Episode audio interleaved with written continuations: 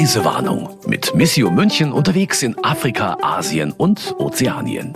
Der graue November wird jetzt nämlich bunt, denn wir reisen heute wieder nach Westafrika. Und wieder einmal mit Christian Selper. Hallo, schön dich zu sehen. Ja, hallo, guten Tag. Auch guten Tag an alle Hörerinnen und Hörer irgendwo da draußen, wo auch immer ihr seid. ähm, wir reisen heute dahin, wo der meiste Kaffee herkommt. Nach Togo. Ja, steht ja schließlich an jeder Kaffeebude hier bei uns. Stimmt. Coffee Togo. Kaffee Togo. Okay, der war einstudiert und kommt jetzt gar nicht so gut, wie ich mir das gedacht Nein, das habe. finde ich sehr lustig. Na gut. Aber wieder Westafrika. Äh, mag sich jetzt so mancher denken, kennst du dich da besonders gut aus oder wie kommt diese geografische Häufung zustande? Ja, das ist gar nicht unbedingt Absicht und äh, auch gar kein Makel, denn die Region Westafrika ist wirklich so spannend und auch vielseitig. Ähm, ja, aber andere Kontinente auch. Ja, das stimmt. und wir haben natürlich für das Missio Magazin und für Missio allgemein immer verschiedene Schwerpunktländer. Es ändert sich so im Lauf der, der Jahre immer so ein bisschen. Äh, dieses Jahr und auch letztes Jahr hatten wir so einen verstärkten Blick nach Westafrika. Wir bleiben da auch in der Projektarbeit und Berichterstattung dran, aber 2022 werden wir wieder in andere Regionen blicken, auch mal wieder nach Asien und vielleicht können wir auch mal wieder eine Reisewarnung für Asien aussprechen. Hoffentlich keine Reisewarnung. ähm, nächstes Jahr ist das Schwerpunktland, steht auch schon fest vom Ja, da blicken wir Richtung allerdings wieder Afrika, doch auf die ganz andere Seite des Kontinents, nach Ostafrika, nach Kenia. Okay, und da sprechen die Leute hauptsächlich Englisch und dann kann ich die verstehen. Und Swahili muss man auch können. Und ich weiß sogar, was Strauß auf Swahili heißt. Was heißt Strauß? Dein Name ist Strauß, was heißt ja, der? Mbuni. Sehr gut, Mbuni. Mhm, ich Karibu Mbuni, willkommen, Frau Strauß. Äh, Ich kann jetzt leider nicht antworten, weil ich weiß nicht, was Selb und was her heißt. Aber du hast uns drei Begriffe heute mitgebracht. Ja, aus Togo oder wenn man nach Togo blickt, dann würde ich aus meiner Erfahrung gerne den Begriff Mama Benz hier erklären wollen. Das ist nämlich eine ganz witzige Sache. Dann, wenn man äh, nach Togo schaut und von Bayern aus nach Togo schaut, fällt einem auch irgendwann der Name Franz Josef Strauß ein. Das ist der Aha. Begriff Nummer zwei. Franz Josef Mbuni. Ach nee, nicht in Westafrika. Stimmt. Das fängt schon sehr lustig an und ich freue mich auf eine spannende Folge. Und äh, was wird wohl der dritte Begriff sein? Na, ich sag mal das Hotel des Friedens, Hotel de la Paix. Das war nämlich auch ein spannender Ort, an dem wir waren. Und vielleicht haben wir noch Zeit, auch darüber kurz zu reden. Bestimmt. Aber bevor wir das alles tun, haben wir erstmal die Länderinfos, damit wir wissen, wo es so ungefähr hingeht. In Togo leben etwa 7 Millionen Menschen, circa 1,7 Millionen davon in der Hauptstadt Lomé. Das Land grenzt an Ghana, Benin und Burkina Faso. Es ist 550 Kilometer lang, aber nur zwischen 50 bis 140 Kilometer breit. 56 Kilometer Atlantikküste hat Togo und die sind palmengesäumt. 26 Prozent der Bevölkerung sind Christen, 20 Prozent gehören dem Islam an. Rund die Hälfte bekennt sich zu traditionellen Religionen, unter anderem zu Voodoo. Von 1884 bis 1914 war Togo deutsche Kolonie. Davon zeugt noch heute die neogotische Kathedrale Sacré-Cœur in Lomé. Auch der Hafen wurde von Deutschen gebaut, allerdings als Entwicklungshilfeprojekt, als Togo 1960 unabhängig wurde. Ich habe ja am Anfang schon gesagt, die Folge heute wird eine sehr bunte Folge. Du warst nämlich in Lomé, also der Hauptstadt von Togo, auf dem Grand Marché, dem großen Markt. Gibt es da auch Coffee to go oder Coffee Togo auf dem Markt in der Hauptstadt von Togo? Äh, jetzt muss ich kurz überlegen, weil ähm, ich mich gerade versuche zu erinnern. Wir haben nämlich einmal an einem Straßenrand äh, Pause gemacht, da haben wir aber Tee getrunken. Okay. Schwarzen Tee aus Indien wahrscheinlich. Aber was es da vor allem gibt, sind richtig schöne, bunte Stoffe. Ja. Und über die kannst du jede Menge erzählen. Ja, das hat mich wirklich fasziniert dort. Ähm, also wenn man Bilder von Afrika sieht, äh, hat vielleicht der eine oder andere, die andere auch schon gesehen, äh, dass man einfach immer diese bunten Farben vor sich hat. Also gerade die Frauen, die sich in buntesten Kleidern und Stoffen äh, ausstaffieren. Besonders an Festtagen, sei es, dass man sonntags in einer Sonntagsmesse ist oder dass man auf einer Hochzeit oder auf einer Geburtstagsfeier ist. Da ist, gibt's, ist oft ein Anlass für die Menschen, äh, sich neue Kleider schneidern zu lassen. Das sind dann auch oft die, die, die Kleider äh, aus dem gleichen Stoff wie irgendwelche wahnsinnsgebundenen Turbane Ja. und so, so richtig. Und manchmal ist der Stoff dann extra so bedruckt, dass der Anlass der Feierlichkeit da drauf gedruckt ist. Also wenn jemand einen, äh, einen runden Geburtstag hat, ist dann ein Bild von der Person äh, also auf den Stoff drauf gedruckt, also mit Batik oder, oder Druckarbeit und ähm, sieht dann auf den Kleidern ganz spektakulär aus. Und diese Stoffe gibt's da einfach zu kaufen. Ja, also der große Markt ist ein, ein großes Getümmel an allerlei Waren, also nicht nur Stoffe, aber auch ähm, Schuhe und Taschen und dies und das. Traditionell ist es so, dass die Stoffe dort als äh, Meterware verkauft und gekauft werden und damit geht man dann zum Schneider und lässt sich ein Hemd oder eine Hose oder auch ein Kleid schneidern. Wobei, wo du gerade sagst, also die Sachen sind extra bedruckt. Ich habe immer gedacht, das sind so traditionelle Muster. Ja, und das Interessante daran ist, dass man eigentlich immer denkt, dass das diese typische afrikanische äh, Stofftradition ist, die immer schon da gewesen wäre. Aber in Wirklichkeit ähm, ist es so, dass es eigentlich mit der Globalisierung und mit dem Kolonialismus zusammenhängt. Denn man kennt ja diese Art der, der Drucktechnik Batik, kennt man ja eigentlich aus Südostasien, Indonesien, stimmt. Malaysia zum Beispiel. Und dadurch, dass die Holländer, die Niederlande so ein großes Kolonialreich hatten, ähm, Niederländisch-Indien war ja das, was heute Indonesien ist, Okay. ähm, haben die auch durch den weltweiten Seehandel diese Stoffe erst nach Europa gebracht, nach, ja, nach Holland und von dort aus wieder ähm, oft auch exportiert und, und dann in ihre, ähm, auch die Engländer in ihre afrikanischen Kolonien haben die dort das hingebracht und eigentlich ähm, ist die, die afrikanische, ja, die afrikanische Kleidung ist zum Teil zumindest eigentlich eine, eine Ware, die aus äh, Europa oder auch aus Asien importiert worden ist. Sehr witzig. Ich meine, Ja. Du hast das Bild da vor Augen und denkst dir, es ist traditionell afrikanisch, kommt aber ursprünglich aus Asien und würde von Holländern nach von Asien nach Holland gebracht. Wie ist es dann von Holland nach Afrika zurückgekommen?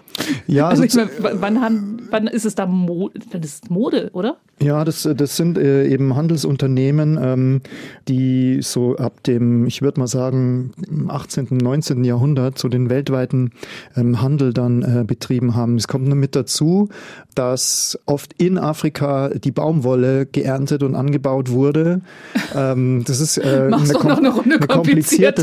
Sache, genau. Ähm, aber wenn man sich das mal anschaut, diese internationalen Zusammenhänge, es gibt auch ein gutes Buch von einem Historiker, King Cotton heißt, heißt das Buch, ähm, wo es darum geht, wie sich im Kolonialismus der Baumwollhandel weltweit äh, buchstäblich entsponnen hat, äh, wo man dann sehen kann, wie das alles zusammenhängt. Und vielleicht, wenn wir hier, ähm, damit wir nicht zu weit wegkommen, aber wenn wir hier den Bogen spannen, ähm, das war eigentlich schon so ein Hintergedanke, der mich da an der Reportage auch interessiert hat, weil ähm, ich wollte als Thema einfach mal sehen, wie auf so einem Markt wie in Lomé das funktioniert, also wie, wie dort äh, jetzt anhand von einem Beispiel, den Stoffen zum Beispiel, wie damit dann gehandelt wird. Und ich wollte gerne diesen Blick haben, was ist da für die einfachen Menschen, besonders für die Frauen, die dort auf dem Markt arbeiten, weil man dann ganz schnell feststellt, dass es da allerlei Jobs gibt. Also es gibt äh, Frauen, die da so als äh, Lastenträgerinnen arbeiten, die schleppen Kartons und Kisten von einem Marktstand zum anderen.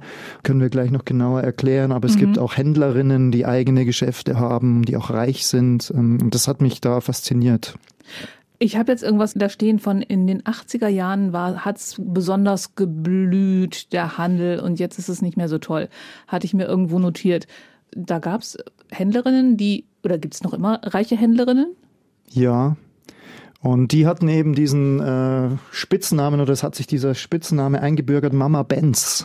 Aha, Und ähm, das der heißt, ja, genau, einer der unserer drei Begriffe. Aber das bezieht sich eben auf eine äh, Gruppe von Geschäftsfrauen, Marktfrauen, die äh, mit ihrem Geschäft, und das war vor allem der, der Stoffhandel, ähm, reich geworden sind und eben so reich, dass sie sich einen Mercedes-Benz leisten konnten. Ähm, was ja wirklich ein Symbol nicht nur von Reichtum, sondern auch für Aufstieg ist und, und gerade eben auch als äh, Frau in einem afrikanischen Land ähm, es dazu Reichtum zu bringen. Das äh, hat die äh, Menschen dort eben sehr stolz gemacht. Deshalb hat sich dies, äh, dieser Begriff da auch so eingebürgert. Und diese Mama Bensons gibt's immer noch.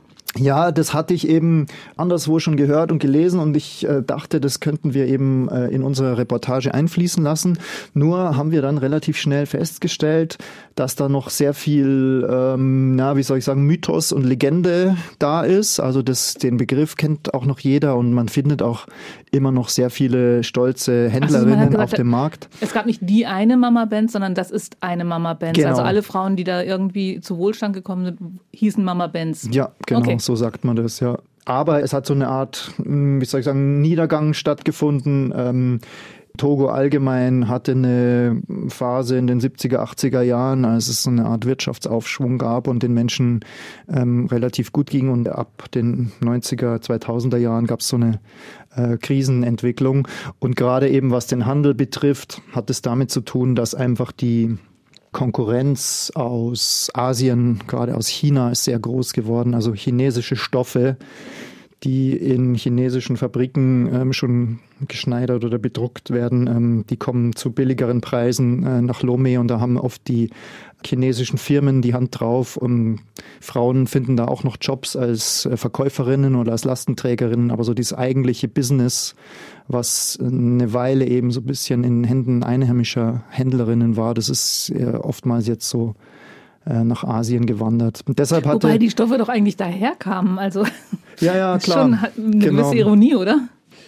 Ein, genau, Mm, es gibt auch immer noch äh, Stoffe, die in Europa hergestellt werden oder auch äh, manche sogar in Afrika äh, selber, die dann ähm, eine ganz teure Ware sind. Wir waren da auch in einer Boutique von dem Hersteller Flisco, das ist einer der bekanntesten niederländischen Händlerfirmen. Mm, und als wir da reingegangen sind, da war plötzlich das ganze Markttreiben vergessen. Es war klimatisiert und kühl drinnen, draußen war es heiß und äh, Sicherheitsleute am Eingang und man hat sofort gemerkt, da ähm, sind sehr gut situierte Kundinnen und Kunden. Ähm, einer, das war ein Herr, ich würde mal sagen, Geschäftsmann, vielleicht war es auch ein Politiker, der mit so einer Entourage von zwei, drei anderen äh, Leuten da stand und dann hat der immer nur auf das Regal gezeigt, das Regal, das Regal und man sucht sich da immer Meterware, wie gesagt, aus. Man sagt, ja, ich will hier das, das und das in dem also und von der, der dem Menge. Ballen da oder von dem Stoff da möchte ich einen Anzug und aus dem kriegt meine Frau ein Kleid. So kam mir das mhm. vor, ja, genau.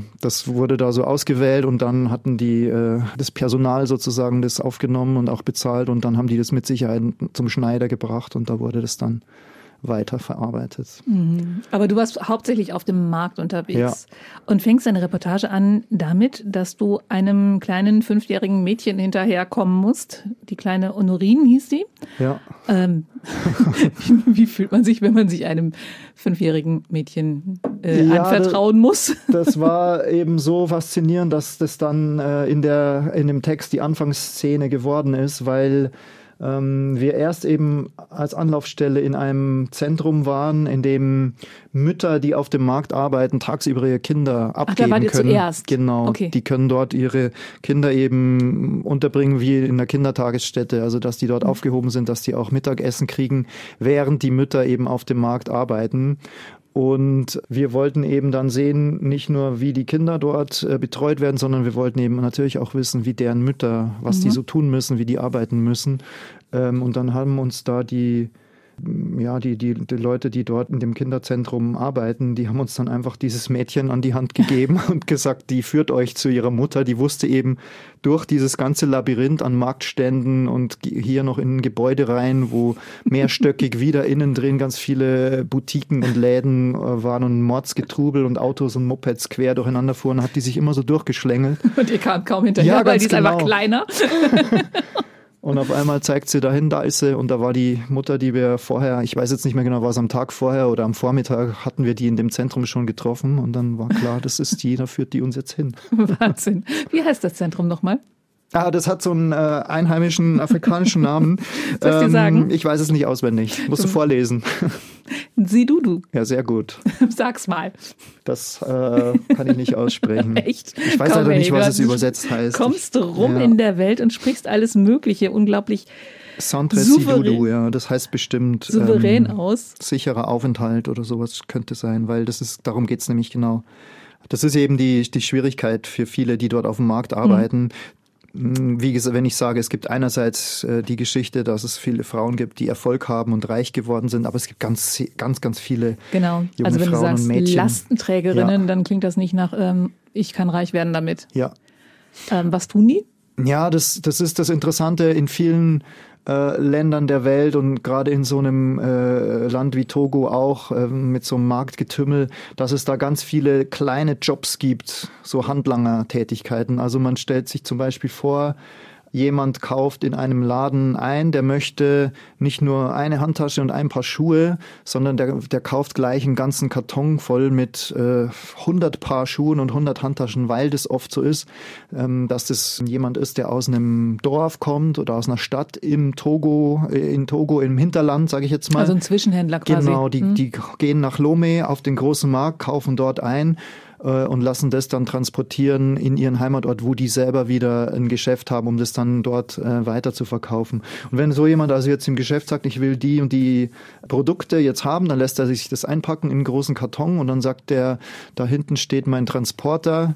Ähm, der kann nicht so nah an das Geschäft ranfahren, weil das Getümmel viel zu groß ist. Dann, ähm, ja, dann pfeift er sich letztlich da eine Trägerin her und sagt, ähm, trag mir das dahin.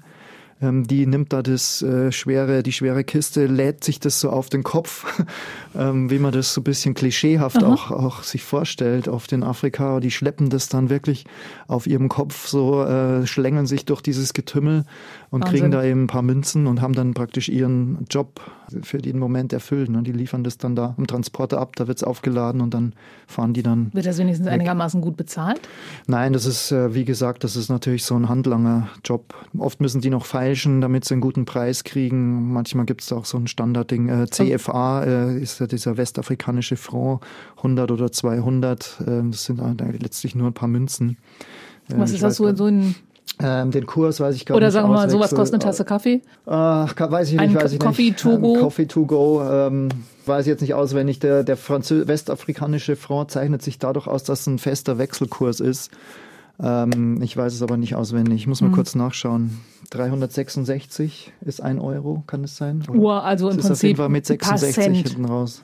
Ich kann nebenbei hier kurz eintippen und nachschauen. Wir reden weiter. Okay, wir reden ich's. weiter. Nein, aber es- ich, das sind auf jeden Fall nur ein paar Cent. Ja, so, das sollte man Äh, festhalten. und das machen nur Frauen?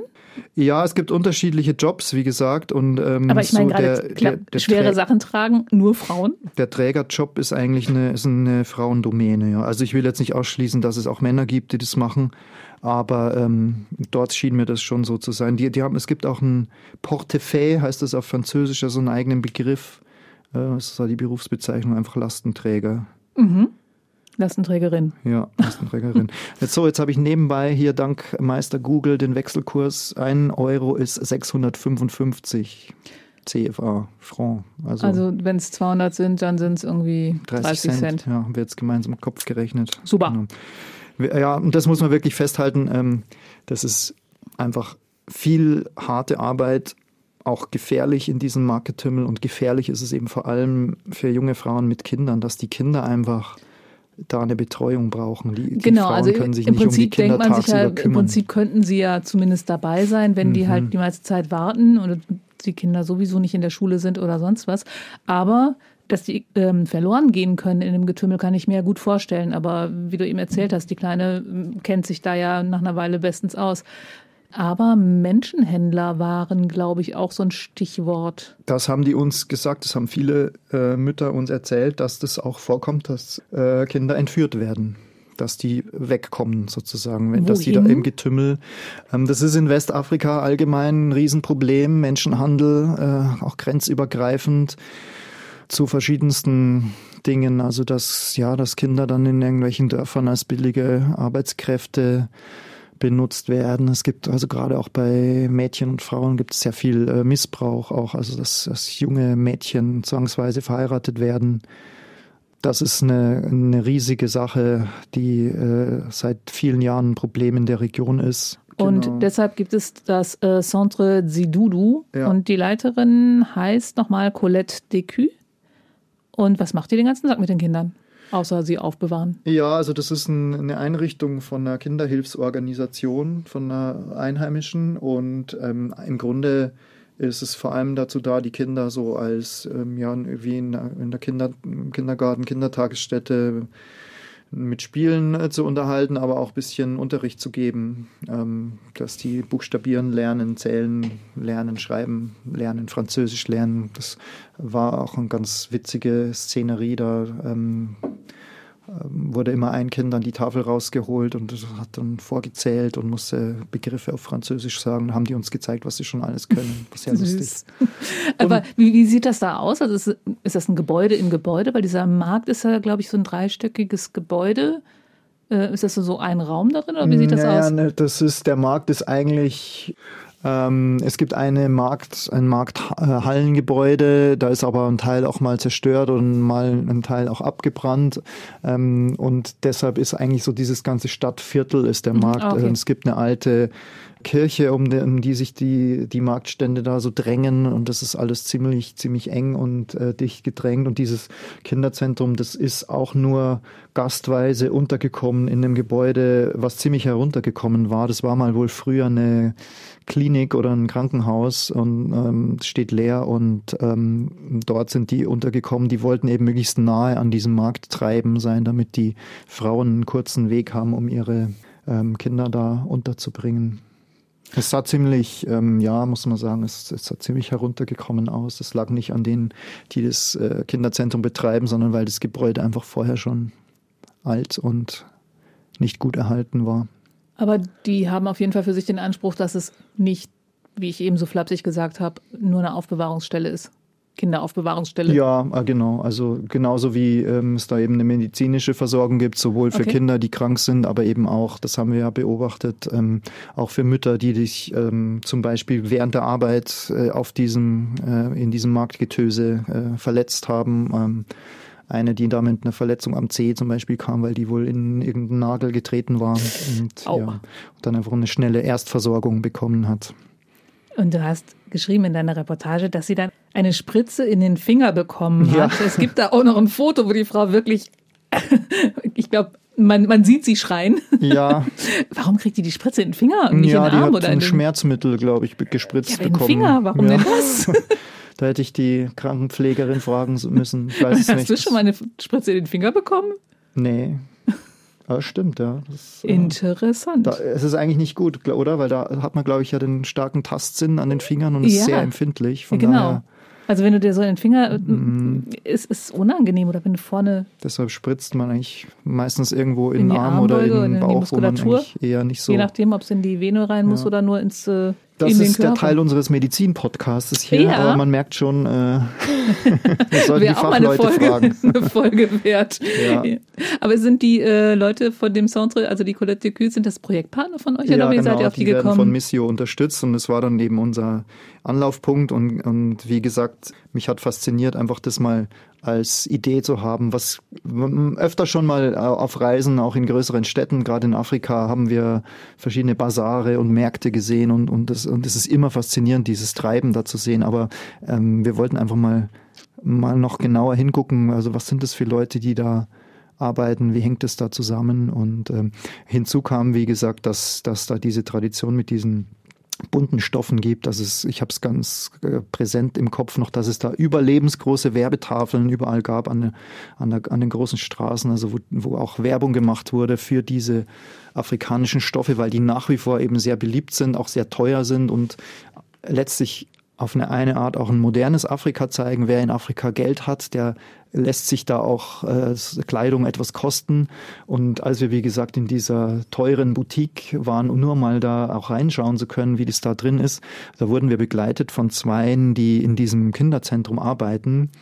Ähm, und wo ich dann sofort gemerkt habe, als, dass die selber dort wahrscheinlich noch nie drin waren, weil die selber mh, zwar dort einen Job hatten, ja, in diesem, als, als Erzieherinnen, aber eben auch nicht unbedingt einen reichen Hintergrund hatten. Und ich habe sofort gemerkt, wie die sich auch ein bisschen unwohl gefühlt haben, weil die mhm. eigentlich gemerkt gar nicht haben, getraut haben, die ja, Kleider genau, da anzufassen sie, oder so. Sie gehören da eigentlich nicht rein und haben dann ah. auch ähm, uns So wie gefragt, ich bei Dior. Ja, ja, und, und die hatten wohl auch Respekt davor, dass sie da von äh, Leuten aus der Oberschicht vielleicht mhm. äh, schief angeschaut werden. Was wollt ihr jetzt hier und so weiter. Und ähm, die wären ohne uns da sicher nicht reingegangen. So wie ich bei dir. ja. ja.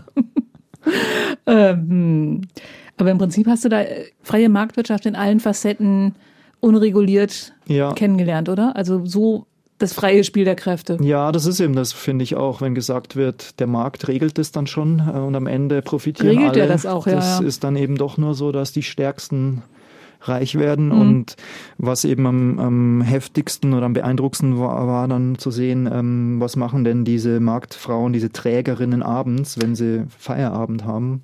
Wo wohnen die oder wo mhm. schlafen die? Und da wurden wir äh, zu einem Platz gebracht, der auch nicht weit von dem Markt weg ist, weil die sich ja oft auch keinen großen Transport leisten können oder auch gar nicht die Zeit haben, da noch weit weg zu pendeln. Ähm, also war das nur ein leerstehender Innenhof, so zwischen mehreren äh, halbfertigen Gebäuden oder auch ja, halb verfallenen Gebäuden, wo die sich ähm, hier so angesiedelt hatten mit Plastikplanen und Blechdächern selber so Quartiere eigentlich gemacht hatten. Da durften wir auch nicht lange bleiben, da war die Stimmung eher feindselig und es hatte glaube ich, jetzt keine persönlichen Motive, sondern ähm, ja, ich glaube, dass die Frauen nicht gerne zeigen wollten, wie sie da leben müssen. Und äh, das habe ich auch sofort verstanden. Es war mir wichtig, das zu sehen, um auch davon schreiben oder erzählen zu können oder berichten zu können. Aber ähm, wenn jemand in den Verhältnissen leben muss, äh, ja, will man das nicht unbedingt, äh, unbedingt immer an der Öffentlichkeit haben.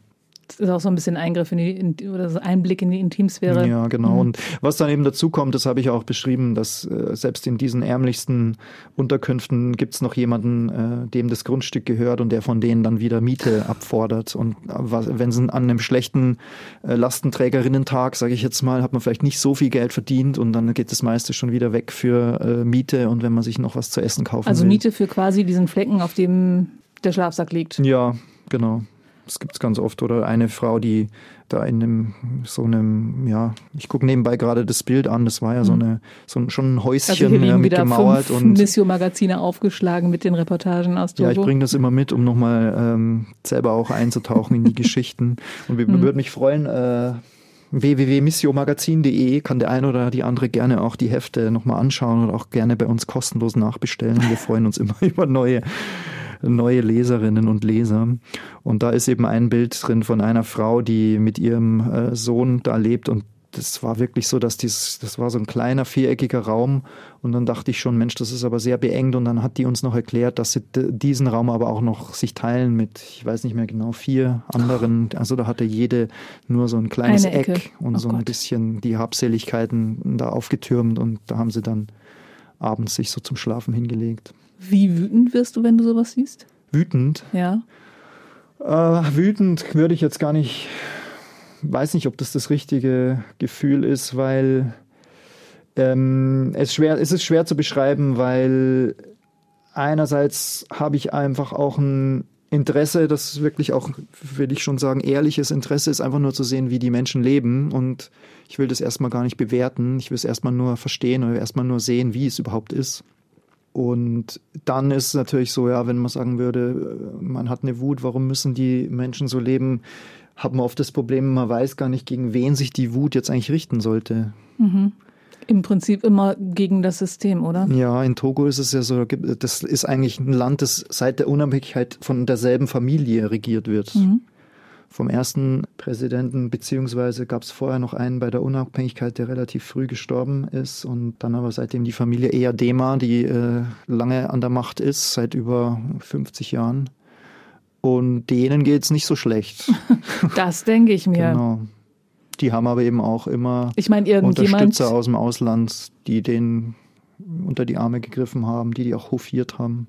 Irgendwo geht's Geld ja hin, weil es gibt ja Leute, die in diesem Geschäft dann auch die teuren Stoffe ja. einkaufen können. Ja, ähm, das ist tatsächlich eben so. Das, das kann man dort eindeutig sehen und ähm, das, das, das darf man nicht einfach nur, so unglaublich weit auseinander. Genau, also ähm, das äh, ist auch in, im größten Armenviertel immer zu sehen. Es gibt immer irgendwo an der Ecke einen, der dem anderen die Haare schneidet ähm, und Geld verdient. Dann gibt es eine Frau, die Hemden bügelt. Also es ist faszinierend, wie kreativ und auf engstem Raum die Menschen oft es schaffen, sich dann ein kleines Auskommen immer mhm. zu schaffen, das sie wenigstens wieder bis zum nächsten Tag bringt. Mhm. Aber bei den Marktträgerinnen ist gerade auch ein Problem, dass sich dann die Frage stellt, was passiert, wenn die bisschen älter werden. Also das ist ein Job, Stimmt, den man macht man mit 20, 30 Jahren, aber recht viel länger nicht. Ähm, dann das war eben auch die eine Dame, die da ihr, ihre Unterkunft uns gezeigt hat, die dann gesagt hat, sie macht den Job nicht mehr, sie ist jetzt Wäscherin, sie versucht am, am Wegesrand äh, Kleidung zu waschen. Und das ist schon wieder der nächste schwierige Job natürlich. Der bringt auch mhm. dann immer nur ein paar Münzen bis zum nächsten Tag.